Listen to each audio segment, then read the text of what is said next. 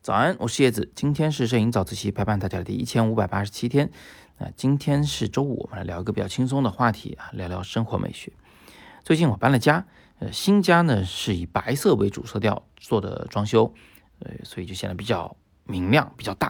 啊，小麦麦同学呢，他就提了一个非常灵魂拷问的问题，他问我说：“爸爸，为什么白色会让我们觉得房子很大呢？”我当时呢是被问的愣住了。我教过很多有关色彩的课，讲过有关色彩的这个心理的影响，但是白色为什么显得大啊？这点我还真没想过。那我能想到的一个比较好理解的例子呢，就是当一个人他穿一个白衣服的时候，他会显得比较胖啊。这一点大家都有体会吧？穿黑显瘦，穿白显胖，为什么呢？其实是因为白色很醒目嘛，就是它处在环境中的时候，呃，它是一个非常。容易吸引眼球的颜色，所以它就很容易让我们重视它啊，就是它就变大了啊，大概有这么个感觉。而且白色呢还有一个特性，就是比起其他的颜色来，白色是显得最轻的一个颜色。与之相反的是黑色会显得很重。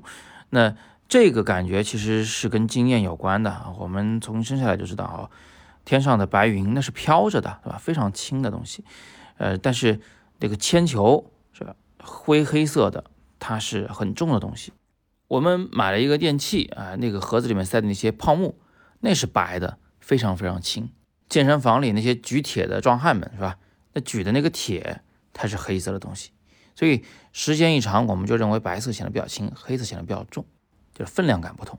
第三个不同呢，是当一个环境啊，它都是浅色的时候，甚至是最浅的浅色，就是白色的时候，那因为它反光率比较高。所以这个房间里只要有点灯，就会把这个房间照得比较亮，比较亮给人的其实是安全感。就这屋子里面，他肯定没藏别人，是吧？没有魔鬼啊，没有那个陌生人，没有什么你害怕的小动物，一目了然啊，一切尽在掌控之中。这是亮堂的屋子或者白色的屋子给我们的感觉。与之相反的是深色的角落，比如说你一个人走在黑灯瞎火的小胡同里边。这一听就有点什么恐怖的事情要发生啊，对吧？很多人是很害怕这个场景的，特别是你跟姑娘走在一块的时候，你在后边戳她一下啊，或者是稍微尖叫一声，是吧？那这是撒腿就跑。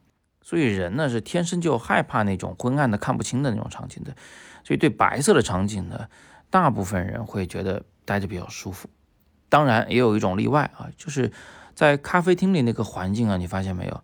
呃是相对比较昏暗，但是如果公允的来讲啊，咖啡厅不会昏暗到看不清东西的，它其实只是有控制的让一些地方相对昏暗，呃，让桌面呢相对明亮。那这样一来，它就会造成一个效果，就是坐在桌前的人呢，因为就是周围的事物的亮度没有你高，没有你的这个桌前的书本和电脑这高，所以呢，就比较容易集中注意力。感觉有那么点儿像是待在自己的世界里，一个人独处，但是实际上呢，呃，周围其实还是有很多人的陪伴啊，是一个蛮不错的感觉。那最后呢，我还想到一点，就是白色这个东西啊，它作为一个小的东西的话，比如说大草原中的站着一个白衣服的人的话，啊，它是很醒目的，没错。但是当它面积极大时，比如铺满整个天空，那是阴天，或者说是铺满整个墙壁，白墙。这种时候呢，它是非常称职的一个背景色，什么意思呢？就是在这个白色前啊，放什么颜色都会比白色显得更醒目。我们之前介绍过一个叫前景色、背景色的概念，就是说在一张照片里面显得更醒目的那个颜色啊，通常会显得离镜头要更近一些；相对不醒目的那个颜色呢，它就会显得离镜头远一些。啊，充当背景，白色在大面积时是非常称职的一个背景色，所以它给人的这个心理感受可能是相对远一些的。不过最后啊，我也跟小麦麦讲了一个反例，呃，就是我当年在水立方办个展的时候，我的第三个展厅讲的是里里到南极的故事，为了展现南极大陆的那种不可思议的辽阔，我最后是把。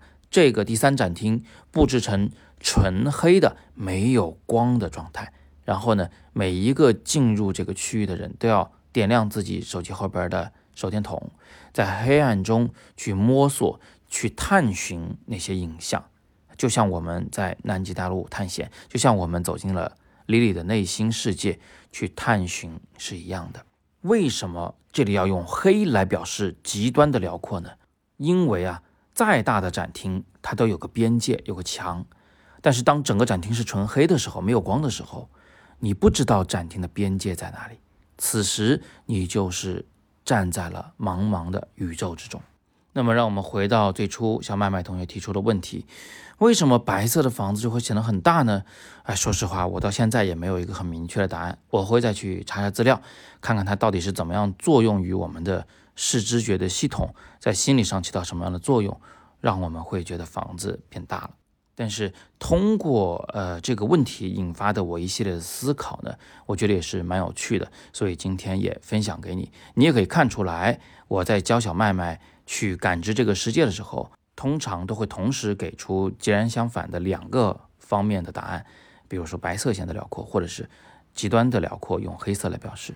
我觉得这种方法呢，会有助于去拓展他的思路啊，不要把它捆绑在一个。